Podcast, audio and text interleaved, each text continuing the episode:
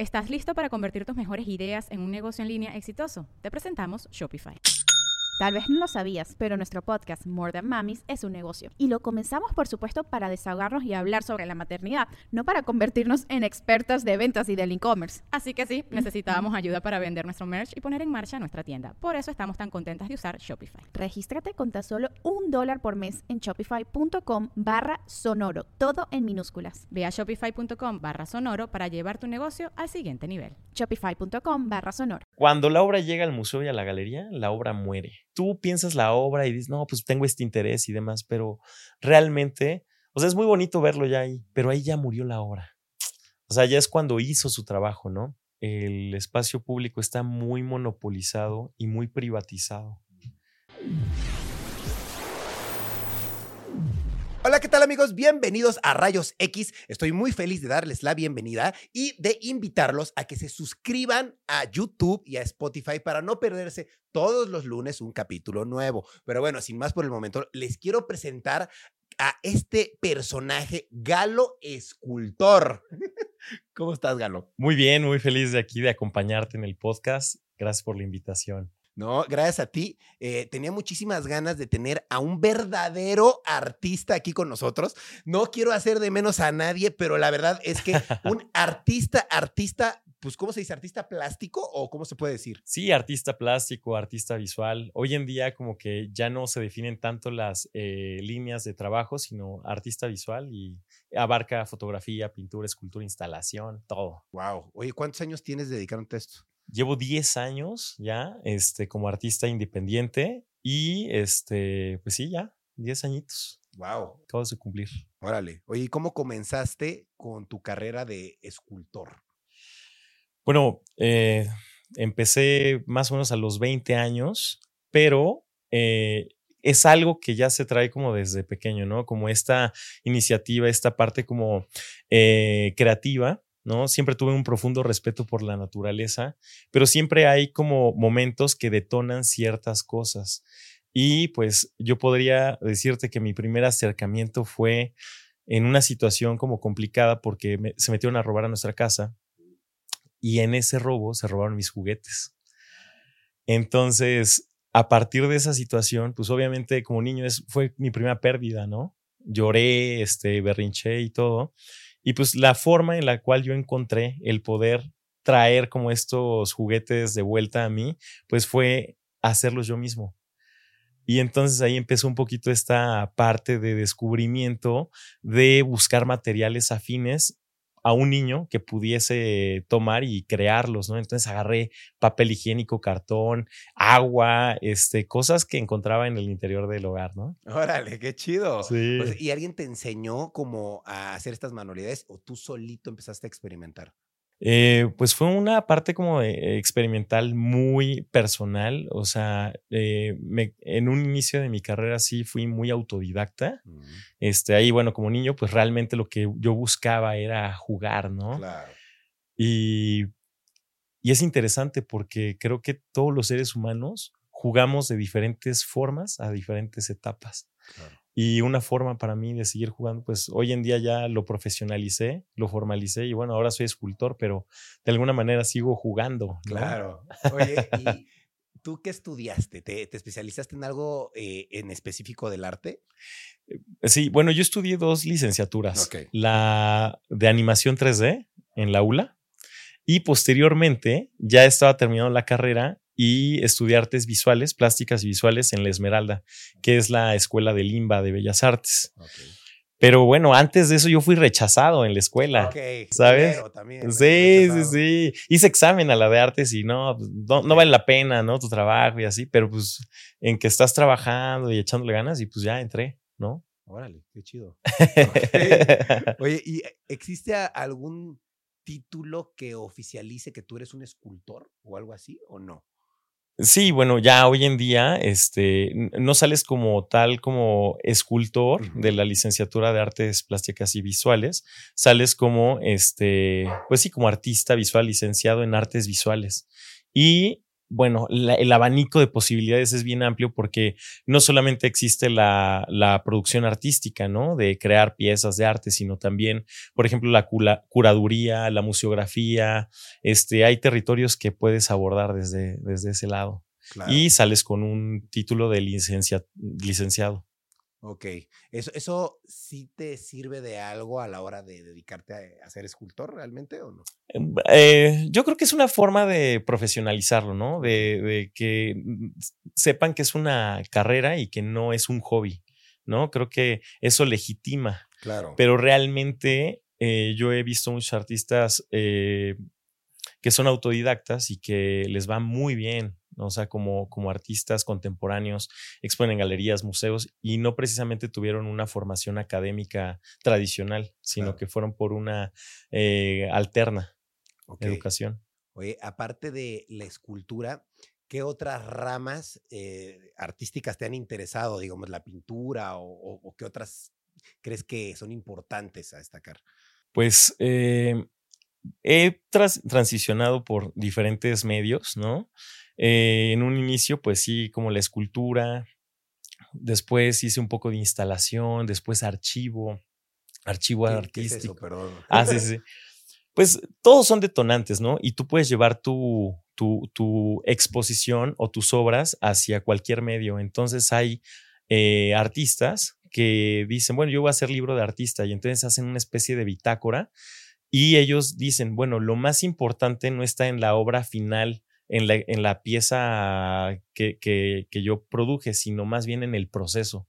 Entonces registran toda su investigación artística a lo largo de un libro a partir de fotografías y de ese registro y eso es lo que se expone, no tal cual una obra final de eso, sino el proceso. Entonces me interesó el archivo artístico, archivo histórico, este, fotografía, eh, algo de pintura, pero realmente me fui más como hacia la gráfica, pero posteriormente ya me consolidé en el área de la tridimensión, específicamente escultura y, e instalación. ¡Wow! ¡Qué padre! Sí. Oye, y digo, ¿en qué momento te vuelves un escultor famoso? ¿no? Porque una cosa es, ya estoy haciendo esto, ¿no? Y en qué momento ya tus, tus obras empiezan a ser famosas, conocidas, ¿no? ¿Qué fue lo que lo detonó todo esto? La necesidad, güey. no mames, es que no hay una infraestructura que soporte la cantidad de artistas que año con año salen de la escuela, ni los autodidactas, ni, güey, no la hay. Entonces, ¿qué sucede? Pues que uno busca sus propios medios, ¿no? Para exponerse. Y en eso, pues yo eh, estuve con mi hermano, siempre ha estado Iván Gallardo conmigo, mi hermano, brother. este, y dije, güey, échale ganas, o sea, ya había ganado becas de, en la escuela, tuve Fonca eh, de jóvenes creadores, tuve PAC, tuve las becas chingonas, ¿no? Que uno tiene que pasar por ellas para legitimarse. Güey, me di cuenta que no iba a vivir de eso. Entonces, de las becas y no, no, no. Entonces, eh, mi hermano me dice, abre TikTok, güey. difunde tu trabajo en redes sociales. Y entonces le empecé a echar ahí, ¿no? Y entonces grabamos TikToks y esas, eh, esas redes se volvieron una ventana a mi trabajo que en un inicio se ocupaban pues para mil cosas, ¿no? Pero yo lo intenté como decir, bueno, pues es mi galería, es mi museo, donde la gente puede conocer mi trabajo y yo exponerme a, a, la crítica, ¿no? Claro. Y entonces empezó a suceder. Y eso me dio como esta parte como de fama, de reconocimiento de mi trabajo. Y poco a poco me empezaron a llamar galerías, me empezaron a llamar para exposiciones en museo, entonces como que entré desde la puerta trasera, mm, ¿sabes? A la que todos eh, vamos y, ay, no, llevas tus cosas, ¿no? A la galería, no, pues te rechazado, ¿no? Te tiene, alguien les tiene que hablar de ti o tienen que escuchar de ti para que te inviten, pero si tú llegas es, es difícil que luego te acepten. A ti te empezaron a invitar entonces ya a las galerías porque vieron que tenías seguidores y la gente estaba haciendo ruido. Exactamente. Qué padre. Eh, sí, sí, así fue y y también no solamente expongo en galerías, también me gusta como decir, bueno, pues voy también contracorriente, es, es parte como de la, eh, de ser disruptivo y de decir, pues no, güey, o sea, eh, salirme de lo políticamente correcto y también me gusta exponer pues en, en, mi avenida, donde está mi taller, en la colonia, o sea, de, la exposición desde el barrio, ¿no? También. Claro, está padre, qué padre, eso está padre, la verdad. Le da, le da siento que otro, otro toque, ¿no? Más real. Oye, ¿y cuánto tiempo tardas en hacer una pieza? Yo sé que es muy relativo, ¿no? Pero más o menos. Pues eh, varía porque mi trabajo eh, inicia desde la recolección. Ok. O sea, güey, yo soy un pinche arqueólogo urbano que va, se sale de, de, de, pues, de, donde vivo y entonces empiezo a recolectar, ver y recolecto pues eh, como hago como fotografía visual o también con mi teléfono, claro. Y entonces todo eso eh, lo llevo después al taller y digo, bueno, pues bueno, esto me remite a esto, quiero hablar de esta problemática. Y entonces mi trabajo inicia desde eh, la relación con el otro y el trabajo de campo. No soy un artista de taller. Entonces, este, pues sí, desde, desde el salir, desde habitar y recorrer mi ciudad es que empiezo a, a trabajar mi obra. ¿Cuánto tiempo puede tardar ese periodo de recolección? Eh, eh, por ejemplo, ya cuando llevo una idea establecida de voy a hacer tal personaje o símbolo o lo que sea, pues tengo que ir a recolectar el material. ¿Qué hago? voy a los lugares de cháchara, a los tianguis, a la periferia de la ciudad, porque pues también es, es, difícil encontrar. Entonces ya tengo localizados varios puntos donde voy y recolecto. Y entonces es, estos recorridos me pueden llevar semanas. Eh, pon tú que una pieza de formato mediano o, pequeño, pues no sé, a lo mejor dos meses, ¿no? Porque es el tiempo que tardo en recolectar cada pieza, cada engrane, cada objeto, y después viene la parte de la eh, construcción. Y ese me llevó un, periodo un poquito más, más, más corto, porque la recolección es más largo siempre. Wow, o sea, te tardas nada más en recolectar dos meses. Dos meses. Wow, ok. Sin embargo, voy recolectando, digo, ah, esto me sirve para tal cosa. Entonces, aprovechas, vaya. Aprovecho. Esos, e, esos, periodos de recolección, digamos, eh, ¿cuántas eh, obras al mismo tiempo estás construyendo? Pues es que voy dividiendo, ¿no? Las obras que son sobre pedido, que son para colecciones privadas, las obras que son para exposición en museo y la obra que es de eh, personal, ¿no? Entonces, pues sí, voy, traigo dos, tres proyectos al mismo tiempo y entonces voy como clasificando. Siempre dos, tres más o menos. ¿no? Sí, sí, más o menos. ¿Quiénes son tus influencias a la hora de crear? ¿Tienes así algún artista que sigas o algo así? Sí, yo, mira, nada es nuevo, ¿no? Y sí tengo referentes visuales de artistas, no solamente de escultura, o sea, a mí me gusta mucho retomar el trabajo de Mauricio Alejo, que es fotógrafo, de eh, un artista que es instalador y escultor, que se llama Abraham Cruz Villegas, este, Gabriel Orozco. Y bueno, todos esos, pues de alguna manera van siendo referentes a, mi obra, ¿no? Porque son quienes estuvieron, fueron los, los grandes monstruos, ¿no? De, de, la generación pasada. Entonces, de alguna manera repercuten en mi trabajo. Pero pues también me inspiro mucho de eh, la música, de diferentes medios. Entonces, eh, también mucho de la artesanía mexicana, ¿no? Mm. O sea, retomo mucho la, la, artesanía y después la traslado hacia un discurso plástico escultórico. Ok, súper padre. Qué bien. Oye, esta se me hace que es una pregunta que muchos me gustaría que la reflexionaran y te quería preguntar, ¿qué le da valor al arte, a una pieza, no? Si una pieza vale lo que vale, ¿por qué vale eso? Yo sé que a veces se usan materiales, ¿no? Y tienen un valor, pero a veces materiales, eh, hay cosas que son de un material más caro y, son más baratas, ¿no? Las piezas. Y es como, ¿quién me puede explicar eso? Pues eh, muchas veces el, valor del arte es relativo y es estimativo, ¿no? También. Eh, tiene que ver también con el recorrido que tú tienes ya eh, hecho como artista visual, ¿no? Si has tenido exposiciones en, eh, en, el interior de tu país o en el extranjero, si has estado en colaboraciones artísticas, en galerías, en museos, eso le da un prestigio y un reconocimiento a tu trabajo. Claro, tu nombre, vaya, que le da valor a tu trabajo. Exacto. También puedes contratar a eh, curadores que, eh, evaluadores de arte que te pongan en el mapa y que te digan, bueno, tu obra, de acuerdo a las características y a estos otros referentes que son parecidos a ti, pues eh, tienen un rango de estos precios. Entonces, de alguna manera empiezas como a reflejarte como en, en, el trabajo de los demás y entonces empiezas a poner un valor a tu trabajo. Eh, posteriormente, pues bueno, también eh, importa mucho cómo empiezas a vender, ¿no? Este, y finalmente, pues ya el, el trabajo va adquiriendo su propio valor, pero Claro. pues, ¿qué te puedo decir? O sea, eh, hay muchos artistas que trabajan con obras efímeras, ¿no? Que después de la exposición se destruyen y solamente queda un registro. ¿Y qué valor tiene eso? No te puedes basar en que el valor del arte tiene que ver con su materialidad, Claro. Tiene que ver con la trascendencia. O sea, hay piezas que ni siquiera se hacen para venderse, ¿no? Obvio. pero que quedan en el registro histórico y que marcan una época. Entonces eso tiene un valor superior a lo económico, ¿no? Totalmente. O sea, la historia del mundo, las épocas se han dividido por la historia del arte, ¿no? El renacimiento, el barroco, este, bueno, eh, ahorita el arte contemporáneo, el art pop, este, pues, o sea, han definido épocas y Sí, formas claro. de, de- de visualizar el entorno. Y eso es muy importante, que el artista contemporáneo habla del contexto.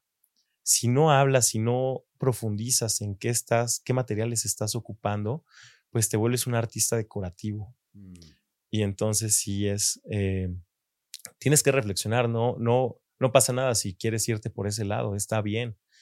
Pero creo que el artista te hace reflexionar, ¿no? claro.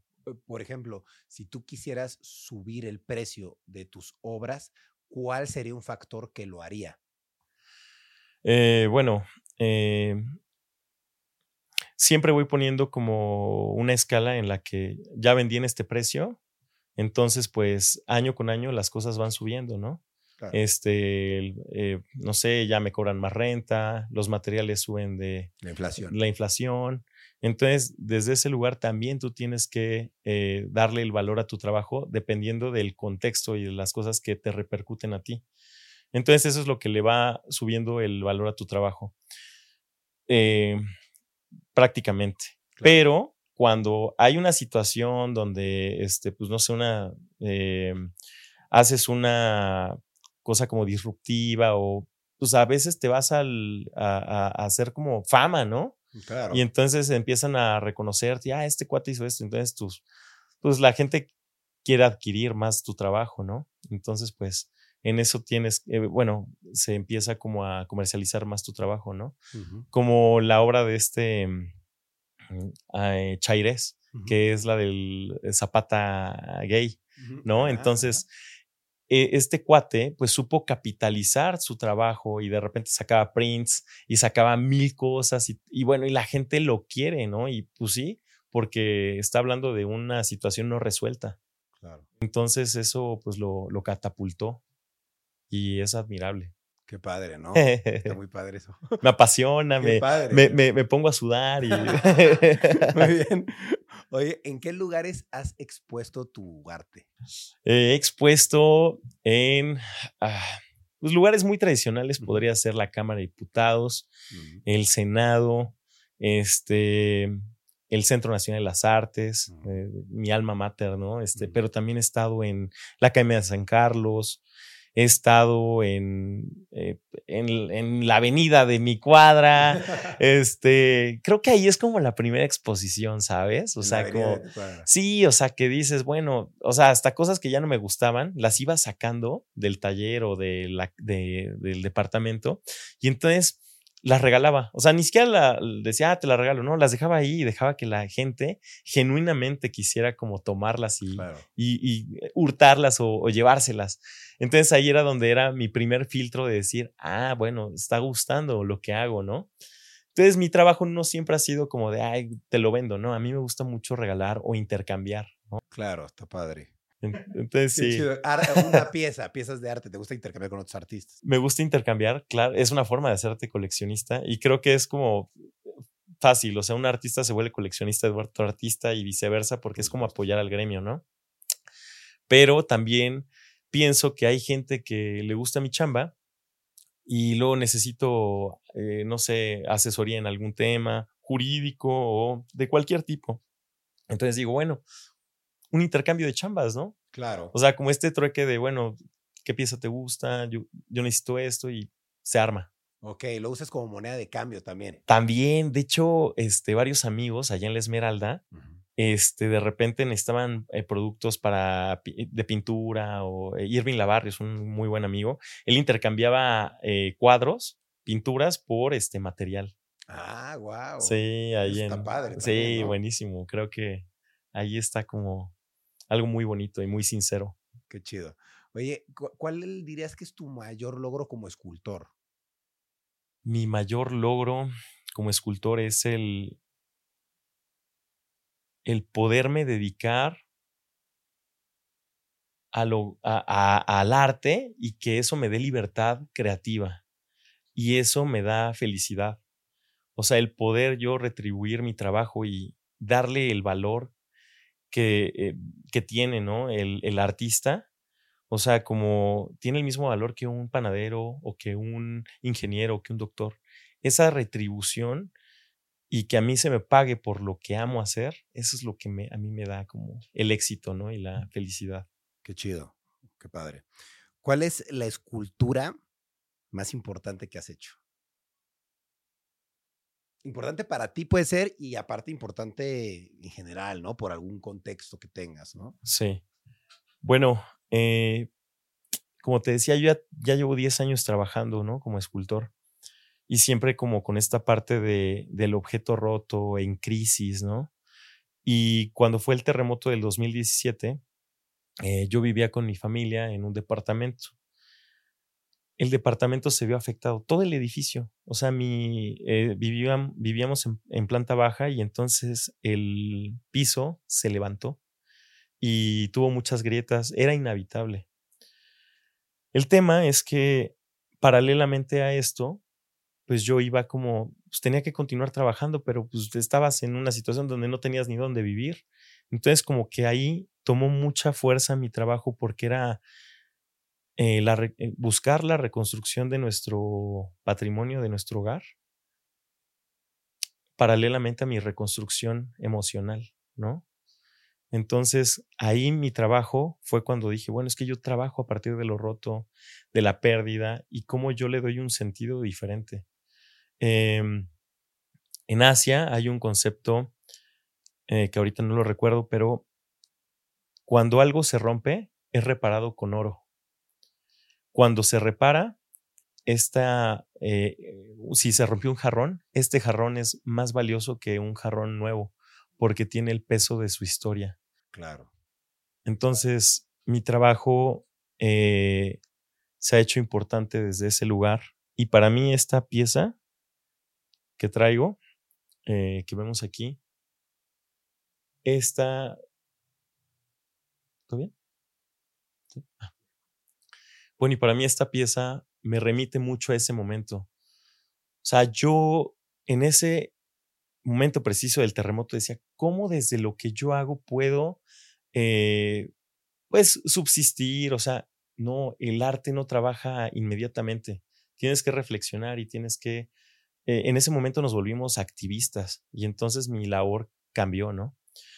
Y esta pieza sucedió hace poco relativamente y para mí representa pues el puño en alto, ¿no? Es un, eh, un símbolo de resistencia, también es un, el símbolo que marcaba como el silencio, pero también es el aguante, ¿no? El aguante de la gente, el aguante de, de, de, de, resistir ante cualquier cambio abrupto, o sea, se te movió el piso, el terremoto te desestabiliza y más si te vas de, tu casa. Entonces esta pieza para mí simboliza el pueblo joven, nuestro, nuestro México que se unió, porque bueno, es un querubín, es un chamaquín.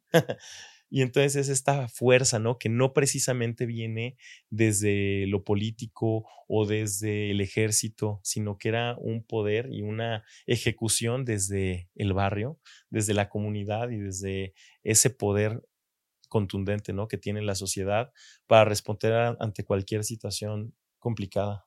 Claro. Entonces, esta es una pieza muy importante para mí. Claro. qué bonito. ¿Y esa, por ejemplo, es única o tienes más de esa? Eh, de esta saqué un molde y también la acrecenté en un programa de 3D y entonces hice algunas impresiones y ya la tengo para, es una pieza reproducible para que cualquier persona que quiera adquirir una pieza de estas, pues es simbólicamente el, cada quien tiene su guerra, ¿no? Diaria. Entonces a cada quien, pues, le puede eh, funcionar para lidiar contra sus problemas diarios. Entonces, esta pieza, pues sí, ya la reproduje en serie porque había como gente que decía, ah, es que yo quiero esta. Sí, quiero. Sí, obvio. Está bien. Qué padre. Qué es lindo. Oye, y digo, aprovechando que estamos hablando de tus piezas, ¿no? Sí. Quería preguntarte, ¿cuál es la escultura más cara? Más cara que he vendido. Este. ¿Y cuánto costó, por supuesto, no? Aprovechando. Sí, bueno, todavía no la. todavía no la hago. No, pues falta, en unos 10 años, obviamente, ¿no? Este. Bueno, eh, te voy a platicar de una pieza que fue la, la primera pieza que vendí cara. Ok. O sea, que dije, bueno, aquí sí se está viendo reflejado el, el valor de mi trabajo. Pues venía de esta situación de crisis, ¿no? Y en eso, pues, güey, o sea, ¿cómo le hacemos, no? Estábamos complicada la situación familiar. Y entonces, pues le empecé a meter publicidad, ¿no? A mi Instagram y así meterle unos pesos, ¿no? Para que se, las fotos empezaran a tener más likes y más visualizaciones. Y de repente me contacta alguien ¿no? y me dice, oye, este, fíjate que mi hermano quiere una escultura de un gorila. Y yo, ah, bueno, sí, este, para un escritorio, este, mm", dice, no, la quiero para, eh, la queremos para su roof y que mida tantos metros. y entonces, este, metros, ajá, querían dos metros, ¿no? La, la, pieza, dos metros, dos metros y medio. Y entonces yo en ese momento, la verdad, estaba, pero, pero bien chueco, ¿no? y bien crítico. Y pues en, ese, en esa negociación, pues era de, este, yo no tenía nada que hacer, ¿no? Pero a, a, esta persona le dije, no, pues la siguiente semana, este, porque ahorita la gente está ocupada y demás, ¿no? Total, todo salió muy bien. Eh, viajamos, este, fui con, eh, con mi papá, mi papá me acompañó. Y entonces ya eh, medimos el espacio y todo. Y eh, les gustó mi trabajo y logramos como el, el trato, ¿no? La negociación. Esa fue la primera pieza que vendí como, eh, que yo considero bien vendida y pues tuvo un costo de 850 mil pesos, ¿no? Ok. Para ese momento fue muy bueno porque me ayudó a muchas cosas. Mi hermano se había roto la rodilla, pagamos operación, bueno, mil cosas pasaron, pero logré eh, capitalizar mi esfuerzo y mi trabajo y eso me ayudó a seguir trabajando, seguir produciendo y, y se fue dando, ¿no? La, eh, genuinamente, ¿no? A través de TikTok y videos y demás, como que se fue armando, ¿no? Consolidando mi, mi ¿Esa trabajo. que hiciste qué era? Era un gorila. Era un gorila. Un gorila con corona. y este, y me la compró un, este, una persona de la política. Ah, wow, súper cool. Sí, digo, es interesante, ¿no? Como algunas personas se ven reflejados en ciertos animales, ¿no? El, el gorila, ¿no? Con una corona, este, ¿qué representa, no? Este, también, pues, jugando con eso, pues el gorila es un chango, ¿no? Es un simio, es medio bruto a veces, ¿no? Pero no, o sea, también, este, digo, es muy, muy lindo, ¿no? Como todo lo que sucedió a partir de eso. Qué chido. Dirías que e, esa pieza es muy importante porque marcó una acción después. Sí, definitivamente, ¿no? Totalmente. Ahora, no es la pieza más cara que tienes. No, no. ¿Cuál es la más cara que tienes?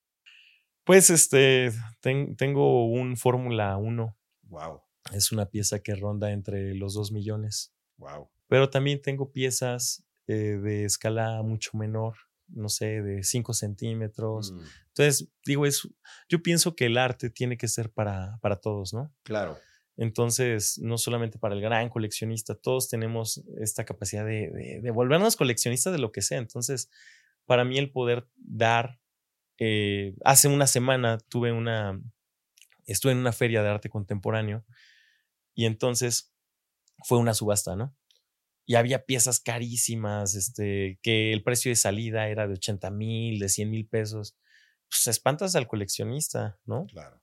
Entonces yo saqué una pieza que tiene ya un valor en el mercado, pues de 50 mil pesos y dije, no, que salga en 100 pesos.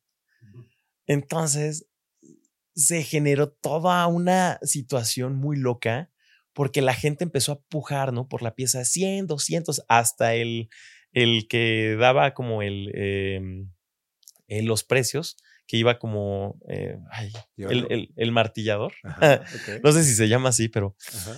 hasta se sorprendió, ¿no? Había niños que estaban pujando, ¿no? Entonces ahí fue como súper revelador y súper bonito porque dices, güey, y la pieza se terminó vendiendo en más, ¿no? Claro. Pero, pero vuelves a participar a las personas. Sí. Y creo que eso es muy importante. Claro. Oye, ¿qué es lo peor que te puede pasar a la hora de esculpir una pieza? Puta, este. Me ha pasado que voy a entregar una pieza al día siguiente y se me cae, güey. Así que le están pintando y le están poniendo ya y se cae, güey. O, ¿qué otra? Este, ah, este. Eh, Arturo, eh, que trabaja conmigo, él es mi tío, uh -huh. se ha hecho, este, le he enseñado el oficio de la herrería, ¿no? Y entonces una ocasión, ya íbamos a entregar este, una pieza igual, y entonces cierra el, el carro, era un caracolito, ¿no? Uh -huh. Y pues que lo aplaste el carro, que le aplaste el, el ojito, la puerta y pues ya cambiamos la entrega para otro día, se reparó y, y pues mi obra es así, ¿no? Que se puede eh, intercambiar, es claro. esta parte del ensamblaje. Entonces, bueno, todo se soluciona, ¿no? Sí, por ejemplo, si alguien tiene una pieza en su casa y dice, oye, ¿qué crees que se me cayó y se le cayó el brazo? Sin bronca te pueden llamar y tú lo puedes reparar. Claro, sí, sí, totalmente. Es la idea, ¿no? De que, pues sí, a lo mejor el arte tiene la idea de que trasciende, pues yo sí quiero hacerlo como de manera... Eh, eh, ¿Estás listo para convertir tus mejores ideas en un negocio en línea exitoso? Te presentamos Shopify.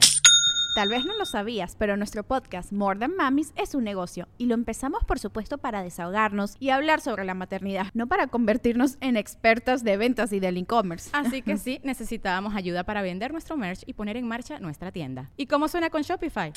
Llegó otra venta. Shopify es la plataforma de comercio que está revolucionando millones de negocios en todo el mundo. Ya seas un emprendedor desde tu casa o desde donde sea, Shopify es la única herramienta que necesitas para iniciar, administrar y hacer crecer tu negocio sin dificultades. Con Shopify puedo gestionar pedidos, envíos y pagos desde cualquier lugar, brindándote toda la información y estadísticas de tus ventas al detalle. Regístrate para un periodo de prueba con tan solo un dólar al mes en shopify.com barra sonoro, todo en minúsculas. Ve a shopify.com barra sonoro para llevar tu negocio al siguiente nivel. Shopify.com barra sonoro. O sea, mientras yo viva, si hay gente que quiere reparar una pieza o lo que sea, o de las mías, o sea, yo poderles dar como esa atención de poderles reparar como los daños, ¿no? Claro. De lo que suceda. Oye, y hace rato estábamos hablando, que me llamó mucho la atención, que dijiste sobre las chácharas, ¿no? Sí. Me dijiste que tu trabajo son las chácharas.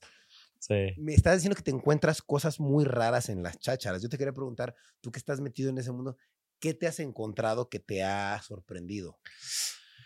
Eh, ay, eh, me he encontrado eh, cosas históricas interesantes.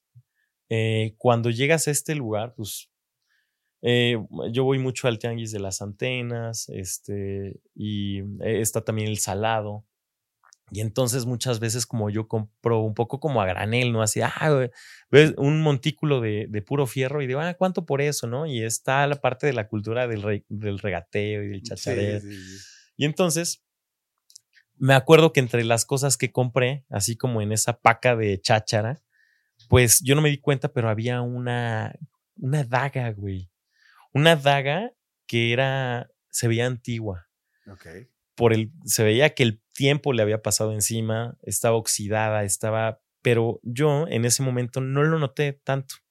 Cuando llegamos al taller, pues ya es como la parte de la limpieza, ¿no? Profunda, de empezar a, a lavar todo, a clasificar. ¿Por qué te llevaste la daga? ¿Te gustó? No la vi en el momento. Mm. Eh, vi así de reojo y dije, ah, me sirve para una aleta, no sé, sí, este, claro. alguna cosa, ¿no?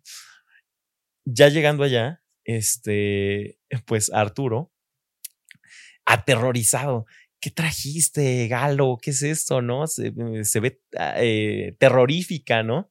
Entonces ya me le quedé viendo y dije, no, para nada, a ver. Y entonces ya la levanté y era un cuchillo forjado a la antigua, así con este mazo y calor. Y, y entonces noté que estaba hueco, pero además no era un cuchillo como normal, tenía una forma extraña. Total, este, ya se hacía tarde y, y pues ya nos teníamos que ir, entonces lo dejé, ¿no? Al día siguiente, este, y durante la noche, yo estoy pensando, ¿qué es esa cosa? Porque no pesaba. O sea, era un cuchillo que estaba hueco. Entonces era muy extraño y toda la noche me, me, la pasé pensando. Al día siguiente llega Arturo y le digo, Arturo, tenemos que descubrir qué hay aquí, ¿no? ¿Qué es? Y entonces ya le empezamos como a, a, cortar y todo eso. Yo escuchaba como un, un cascabeleo adentro. O sea, ¿qué será? ¿Qué será? Y en eso, pues ya la, la cortamos, lo cortamos el cuchillo y salen tres piedritas como de diferentes colores. O sea, yo no sé, yo en mi mente maquiavélica ya me imaginaba dientes o no sé. Pero no sé, era como espantoso. O sea, no sé por qué había tres piedras allá adentro, con, como con arena. Este. Era un tesoro o algo así, ¿no? Sí, raro, raro. Pues total, no sé por qué en ese momento agarré un, un mazo de mis materiales y, de, y pues ya dije, no, pues nadie me dijo rompelas ni nada, pero pues las deshice, las desintegré. Y después le dije a Arturo, no, pues vamos a barrer y ya eh, deshicimos la, la, cosa y en eso pasa el de la basura y ya, este, oye amigo, llévatela, ¿no? Y ya desapareció. Pero a partir de ese momento yo sentía como la vibra bien densa, ¿no? Del taller y así ya después sentí como mucha tranquilidad. O sea, siento que casi, casi como si alguien me hubiera guiado a corta, saca eso. o sea, como si. Destruye eso. Destruye eso. Wow. Cuando ya todos se fueron del, del taller, todo mi equipo, yo me quedé unos momentos más y me fui al baño. Y te lo juro, Ryan, que estaba escuchando mientras estaba en el baño como un canto, güey. Como, como un dialecto. Te lo juro. Y este. Fue muy breve. Salí y, y ahí terminó. Pero, güey, fue como una especie de gracias, como algo extraño. Sentiste agradecimiento. Agradecimiento. Sí. Wow, qué loco, ¿no? Sí. Y, y, aparte de esa vez, ¿te ha pasado alguna otra cosa paranormal con algún otro objeto así? Pues he encontrado objetos muy extraños, ¿no? O sea, llegas al tianguis y de repente ves un instrumento pues a lo mejor dañado o roto, pero dice Sinfónica de Berlín, ¿no? O que dices, ¿cómo es posible que haya llegado acá, ¿no? Claro. Muchas veces los vendedores eh, tienen eh, unas mantas en el suelo que se les llama como toreros, ¿no? Ok. Y entonces, este, pues no sé, cuando pasa la, la tira o la policía, ah, levantan y se lo como en el centro, ¿no? Muchas Claro. veces sucede eso. Bueno, aquí eh, llegan pues, muchas cosas de otros países. Y dentro de eso he encontrado como a figuritas, tótems que no pertenecen a nuestra, a nuestra, cultura, pero que la gente se los apropia y los hace como protectores de su, de su puesto. Entonces, es como, eh, pienso que México es un país muy religioso y, y, y, más allá de una religión en específico, como que tiene mucha fe. Claro. Entonces, tiene mucha fe y mucha creencia y y entonces puede apropiarse de algo y, hacerlo suyo y, creo que es parte también como de, es como un alivio, ¿no? A cierta situación, o sea, el sentir que tienes un amuleto que te protege ante algo, pues, independientemente claro. de lo que sea. Y, y, es, y mi trabajo es así, o sea, mi trabajo parte de una milagrería, ¿no? De objetos. Sí. Es un ensamblaje, como si fuera un imán de cosas. Uh -huh. Pero me he encontrado este tipo de, de, de, amuletitos. También he encontrado obras de colegas ahí en la cháchara. Francesca Adala Vendetta ya tiene una, este, una serie de piezas muy como hacia el, el, la escultura como de ciencia ficción. Y entonces una vez me encontré la misma pieza que yo había visto en la galería años atrás, me la encontré en la cháchara, wow. siendo comercializada también, ya rota y demás. Pero es interesante cómo se sigue exponiendo en un lugar y otro, ¿no? O sea, estuvo en una galería, después se desechó, lo, la, perso la, persona que la había adquirido y se rompió, se llegó a la cháchara, la volvieron a vender, este, volvió a ir a una casa. Entonces, como el que el proceso de la, de, de, de la exposición de la obra sigue ya desde eh, la galería del barrio, ¿no? Sí, qué loco, ¿no? Que esa pieza está por todos lados dando la vuelta, ¿no? Sí. Está padre, tiene magia a lo mejor, ¿no? Tiene magia, tiene magia. Oye, ¿tú qué opinas del arte en México? Eh, el arte contemporáneo, actual o el arte consagrado, pues eh, pienso que es quien logró aguantar. O sea, los artistas que están ahorita en la cima no quiere decir que hayan sido los mejores en su época, sino que simplemente tuvieron la capacidad de poder soportar el... Eh, la carrera artística es una carrera de aguante y de poderse este, administrar, ¿no? Hay temporadas muy buenas y hay temporadas difíciles, como en todo, pero tiene que ver con la administración. Entonces, eh, creo que eh, hay mucha obra, eh, sin decir nombres ni nada, que pues, caen en lo decorativo. Es muy peligroso cuando te vuelves un artista que empieza a reproducirse una y otra vez en un modelo que te funcionó para comercializar tu trabajo. O sea, si te funciona hacer iguanas, ¿no?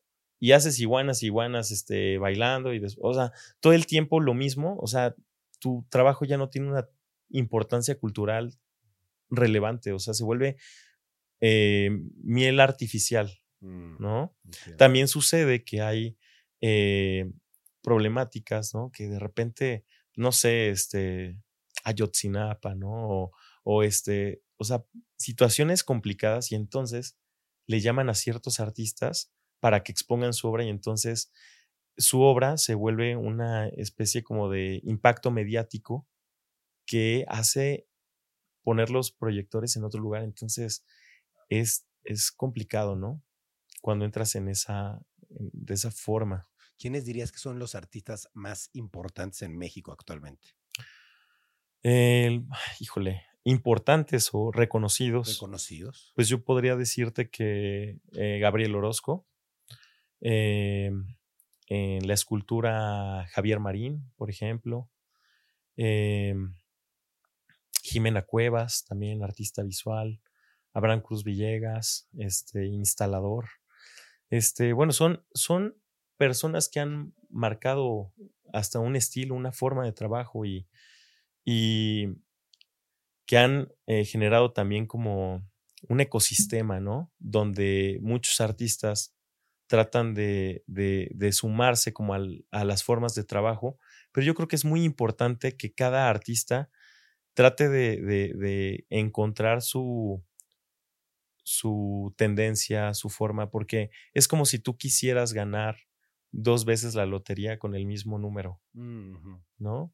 No te va a funcionar lo mismo. O sea, sí son referentes, pero si te cuadras como en lo que estás viendo, este, lo que se está exponiendo, pues a lo mejor sí será mediáticamente vendido, ¿no? Pero no va a ser algo que te haga trascender y que te diferencie de, de, lo que ya se está haciendo. Ok. Para ti, ¿quién, ¿quién es el artista más importante actual o al que tú más ves o más sigues su trabajo? General, no solo de México, ¿no?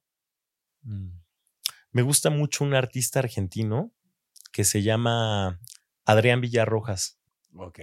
Y él ganó la Bienal de Venecia hace algunos años, un artista súper joven. Eh, de verdad es eh, joven, delgadito, o sea que, y, y ves su trabajo y son obras colosales que miden varios metros este, de alto y, o sea, mi, eh, su obra es muy impactante y retoma como es como retrofuturista. Ocupa materiales muy eh, pues antiguos como rocas, como este hormigón, este cemento, este madera, pero habla de cosas como muy actuales, ¿no? Eh, construyen naves espaciales, robots, así como muy manga, pero con materiales muy tradicionales, entonces se ve muy loco, tiene como mucha influencia de la arquitectura, del manga y de, pues sí, del, del, de, la historia del arte. Ok, genial.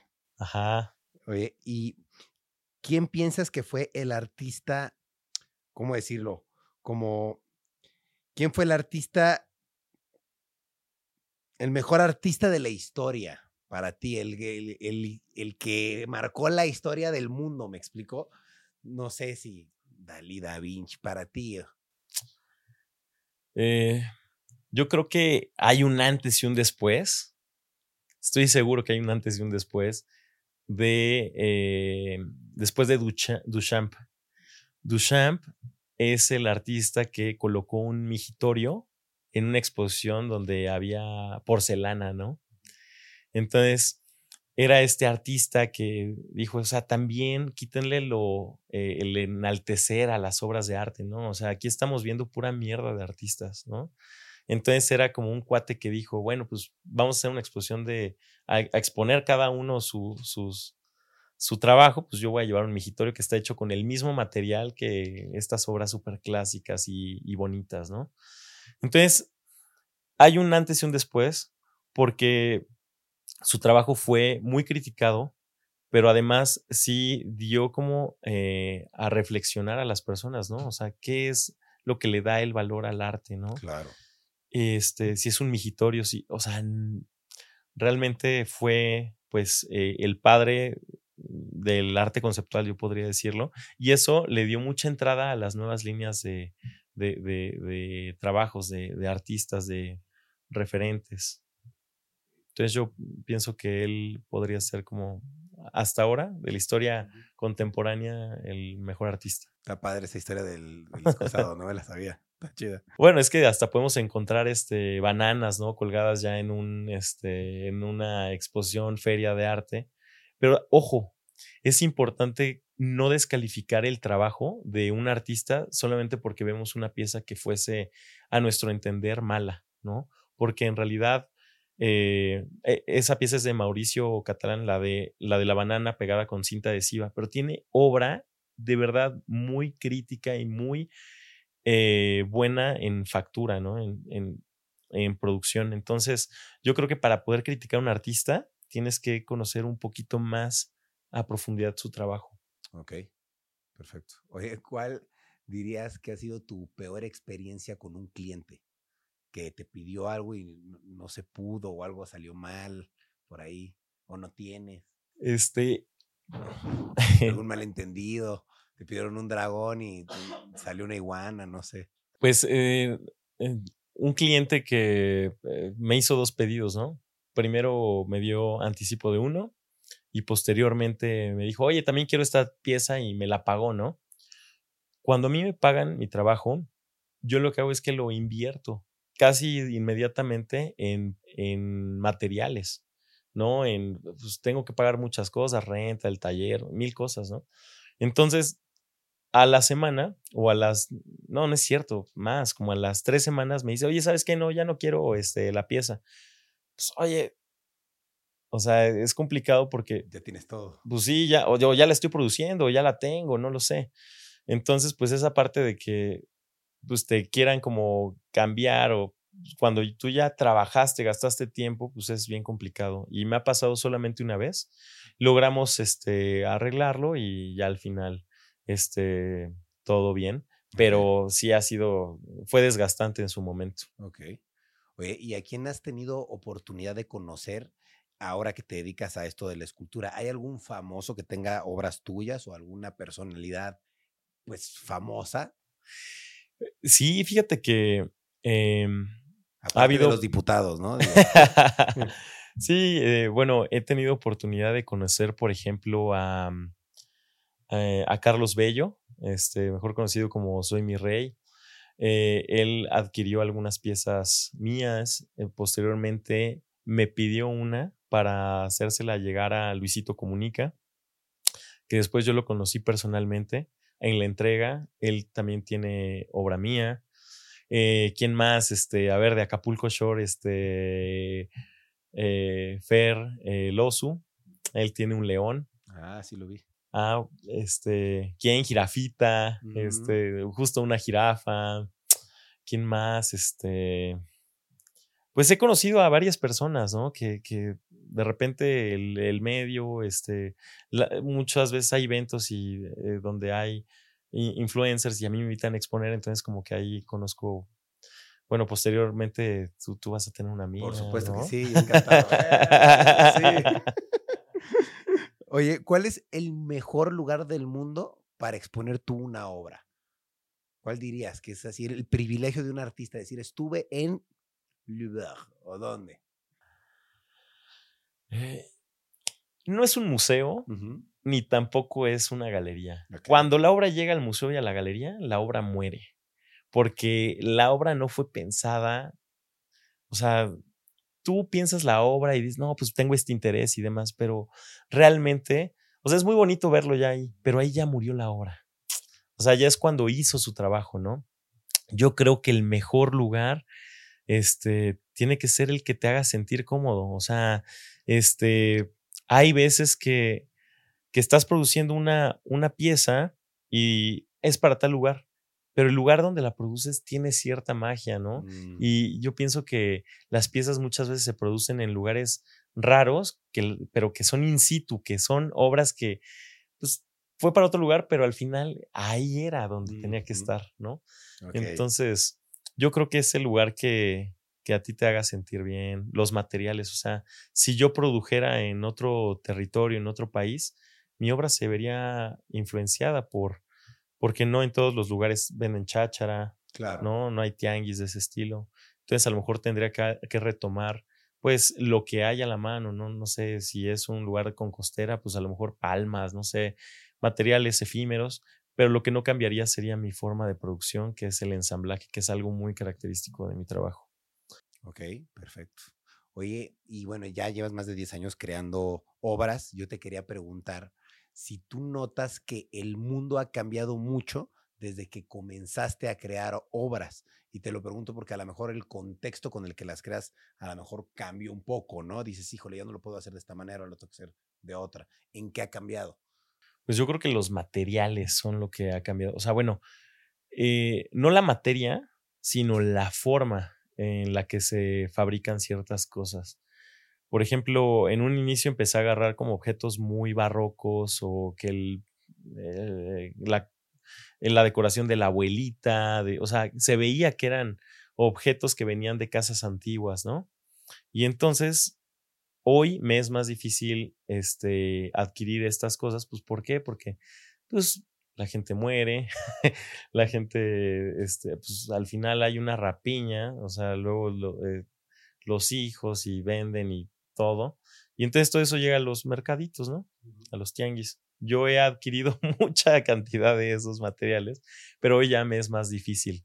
Entonces, hoy ocupo mucho, pues, eh, objetos que tienen que ver con la obsolescencia programada, ¿no? Que son objetos que fueron desde su invención planeados para que eh, se destruyeran o dejasen de funcionar en un tiempo determinado. Entonces, a lo mejor eh, antes usaba el marco de un cuadro y ahora tengo que cambiar a la funda de un eh, de una laptop o algo, ¿no? Entonces yo creo que en materia sigue, pero las formas cambian. Y pues es interesante porque también en basureros voy y adquiero cosas. Estos basureros en un futuro se van a volver eh, zonas arqueológicas, ¿no? Wow. Pues sí. O sea, de, de que nos van a contar la historia de, de, de nuestro México. Claro. Muy bien. Oye, ¿qué te falta para realizar en tu carrera de escultor? ¿Qué, qué dices? Necesito tener este título o este puesto para ya decir, ya, ¿qué te hace falta? Mm, ahorita estoy buscando mucho el espacio público. Eh, el tema es que el espacio público está muy monopolizado y muy privatizado.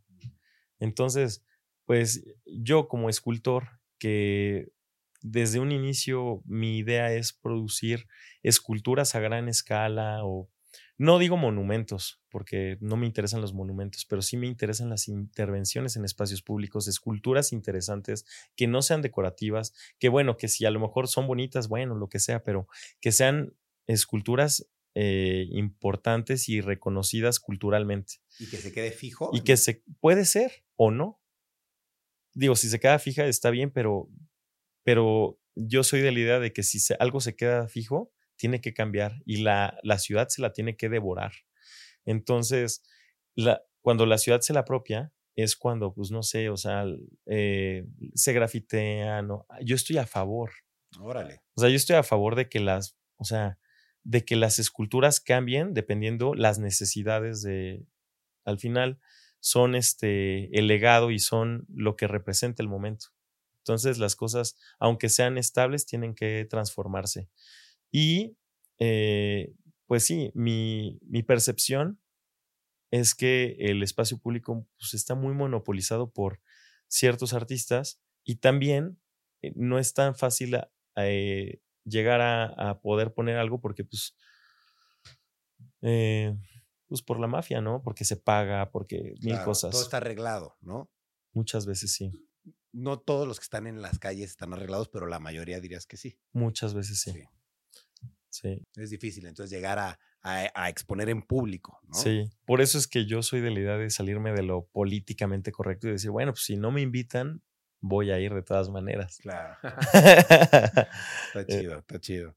Oye, y además de ser escultora, ¿qué otra cosa te dedicas? ¿Hay otra cosa o, no? Pues eh, me gusta mucho eh, viajar. La verdad es que he encontrado algo bonito en, en, en exponer porque pues muchas veces me invitan a, a lugares sorprendentes, muy lindos, que digo, wow, o sea, que mi trabajo me regale esta eh, ventana, pues está bien chingón y pues me doy como el tiempo de poder como visitar. No conozco mucho afuera de mi país, pero sí conozco pues al interior de la República, algunos países y este, pues sí, me gusta mucho viajar. me gusta eh, un hobby que tengo que es eh, que me gusta escalar, subir montañas, este, hacer senderismo con mi perro. Ah, qué chido. me, encanta. Está chido. Es como la gasolina, ¿no? claro. Oye, qué chido. Oye, pues mira, ya para terminar, me gustaría que nos dijeras algo a esas personas que dicen, yo quiero, yo soy buenísimo dibujando, ¿no? O yo soy buenísimo haciendo monitos con plastilina, ¿no? Y me encanta, pero pues no sé, o no sé, soy la hija de, por ejemplo, ¿qué opinas de eso? De la hija de, de Bárbara de Regil, ¿no? Que, y sus obras. ¿Qué opinas de esas pinturas? Porque mucha gente sí cuestionaba y decía, pero ¿por qué las venden tres mil pesos si son copias, ¿no? Y pues nada más es un, es una niña copiando una obra, ¿no? Y la venden tres mil pesos. ¿Qué le da su valor, ¿no? O, ¿Por qué está en ese precio? ¿Qué opinas de esa situación? ¿Sí vale eso o no debería valer eso? Yo pienso que como seres humanos, cualquier persona tiene la capacidad de hacer arte. Cualquier persona, simplemente por ser humanos, porque es parte de nuestro origen, ¿no? Entonces, eh, cualquiera también se puede legitimar como artista. O sea, el tema es creértelo y decir, bueno, pues yo puedo hacer esto y demás. Ahora, en el caso específico de, la hija eh, de Bárbara, pues bueno, yo pienso que ella está teniendo una exploración, ¿no? Hacia sus habilidades. Puede ser que eso parta en que realmente tenga un interés genuino en producir después este, alguna pieza, ¿no? Alguna pintura, algo más sofisticado y que deje de ser a lo mejor una reinterpretación del trabajo de, de, de otra persona. O puede ser un hobby, yo no le veo lo malo. Que la gente lo compre, pues bueno, ya es como la gente compra lo que sea, ¿no? Claro. y lo que sí es interesante es que yo pienso que lo más difícil de vender es arte. O sea, es complicado, pero, pero, ya cuando agarras ritmo, digo, se vende muy bien, o sea, yo vivo plenamente de esto, pero digo, que ella tenga esta capacidad de poder vender estas piezas, pues tiene que ver con muchas cosas, ¿no? Con la fama, con, pues a lo mejor dice alguien, ah, no, pues es que es el inicio de una gran artista, ¿no? Exacto, también voy a comprar su obra en sus primeros momentos y a lo mejor después vale una lana. Puede ser que la coleccione por, por ese interés, ¿no? Pero yo creo que lo más importante es que si vas a coleccionar, colecciones lo que te gusta, no el nombre del artista. Claro, totalmente, que de verdad te guste la obra. ¿Qué le dirías a esa gente como, como la hija de Bárbara o como cualquier persona que quiere iniciar en el mundo del arte? ¿Cómo iniciar? Pues que te lo tomes en serio, ¿no? O sea, yo creo que los niños, o sea, regreso a los niños porque eh, yo empecé jugando, ¿no? A, a, ser artista, pero yo jugaba muy seriamente, ¿no? Entonces, yo, yo pienso que si te vas a dedicar al arte, tienes que hacerlo seriamente, o sea, realmente comprometido. Y más porque tienes una responsabilidad social. O sea, el artista produce el arte de un país, o sea, dependiendo su contexto. Entonces es muy importante, pues, darle como ese justo valor. Digo, no importa si haces este, cosas, eh, eh, arte terapéutico, pero está muy bien, pero pienso que también tienes esta otra salida que es realmente retribuir, este, pues, eh, a tu sociedad, ¿no? Esta parte de regresarle algo. Claro. Ok.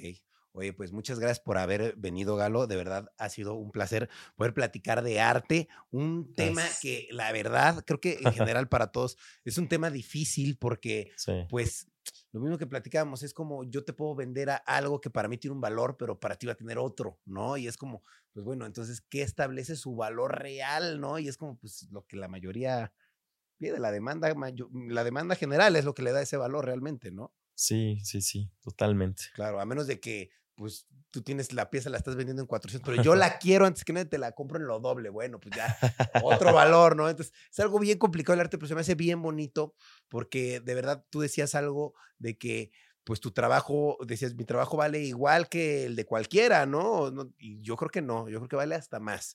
No por hacer el trabajo de los demás menos, pero estás intentando innovar siempre, hacer piezas diferentes. Pues no es lo mismo el trabajo de alguien que todos los días hace lo mismo, ¿no? Entonces, yo creo que es bien importante valorar eso y decir qué padre, el arte es algo, yo sé que bien subjetivo, pero que no se puede negar que cuando lo ves, agrada, ¿no? Y por eso está y por eso gusta. Y pues te felicito porque tu arte está bien padre. Eh, ¿Tiene algún, alguna categoría ¿Es, eso de que tú haces o no? Aparte de ser, pues obviamente una figura, ¿no? de, ¿Tiene un nombre de categoría? Bueno, bueno, a mi trabajo eh, escultórico yo lo he llamado ensamblaje. Ensamblaje. Y es un ensamblaje que no tiene que ver con eh, solo la, producción de animales, sino que también es un ensamblaje simbólico, simbólico y simbólico de, y, de historias. Entonces, es, eh, yo lo he podido como ir em, trabajando y dándole como esa estructura y pues muchas gracias por haberme invitado a, hablar de mi trabajo. No, de qué, qué padre. Se ve que te gusta y está súper padre poder conocer de estos temas que muchas veces la gente dice, arte me da flojera, ¿no? Y no, ¿cómo entrar a un museo? Qué flojera. Pero de verdad que cuando uno se da la oportunidad de decir, oye, pues voy a entrar a ver estas piezas, a ver qué onda, de verdad, aprecias la belleza real que tienen estas cosas y te quiero agradecer a ti por venir a compartirnos un poquito del amor que tienes por todo esto para que todos tengamos, pues, también este valor de apreciar las cosas de esa manera, ¿no? Muchas gracias. Muchísimas gracias, pues nos vemos prontito. Órale, ¿cómo te pueden seguir en todas tus redes? ¿Cómo estás? Estoy como Galo Escultor en todas las redes, en Instagram, en Facebook, en TikTok, en en todo. Alguien dice, me gusta un chingo, quiero comprar. ¿Cómo puede comprar una de tus Sí, pueden inscribirme al Instagram. Ahí también tengo mi correo electrónico, galoescultor.contacto y listo. Así de sencillo. Así de sencillo. Ok, pues súper bien. Muchas gracias, Galo, por haber venido. Te agradezco mucho por haber venido. Y muchas gracias a ustedes por estar escuchando donde sea que estén. Se los agradezco mucho. Recuerden suscribirse a este canal, darle like a este video, compártanlo si les gusta el arte. Muy importante, sigan a Galo en todas sus redes, por favor, y estén pendientes que pues se va a hacer unas tremendas obras. Yo, de mí se acuerdan, ahorita valdrá, cuánto vale una obra así medianita tuya? Pues está alrededor de los 45 mil pesos. Una mediana. Una, sí, pequeña. Ok. De mí se acuerdan que una de esas va a costar más de 100 mil. Yo no, yo, yo no sé, yo nada más estoy diciendo lo doble, pero más de 100 mil. De mí se acuerdan, así que es momento de comprar, amigos. Pero bueno, yo me despido. Muchas gracias por estar escuchando Rayos X. Nos vemos en otro capítulo la próxima semana, todos los lunes. Cambio y fuera. Hola, yo soy Karen Ferreira. Y yo, Alex Goncalves. Y los queremos invitar a escuchar Mañanitas. Todos los martes y viernes tenemos un nuevo episodio con noticias, divertidos invitados y la interacción de nuestra audiencia. Disponible en plataformas de audio. ¿Estás listo para convertir tus mejores ideas en un negocio en línea exitoso? Te presentamos Shopify. Tal vez no lo sabías, pero nuestro podcast More Than Mamis es un negocio y lo empezamos por supuesto para desahogarnos y hablar sobre la maternidad, no para convertirnos en expertas de ventas y del e-commerce. Así que sí, necesitábamos ayuda para vender nuestro merch y poner en marcha nuestra tienda. ¿Y cómo suena con Shopify? Llegó otra venta. Shopify es la plataforma de comercio que está revolucionando millones de negocios en todo el mundo. Ya seas un emprendedor desde tu casa o desde donde sea, Shopify es la única herramienta que necesitas para iniciar, administrar y hacer crecer tu negocio sin dificultades. Con Shopify puedo gestionar pedidos, envíos y pagos desde cualquier lugar, brindándote toda la información y estadísticas de tus ventas al detalle. Regístrate para un periodo de prueba con tan solo un dólar al mes en shopify.com barra sonoro, todo en minúsculas.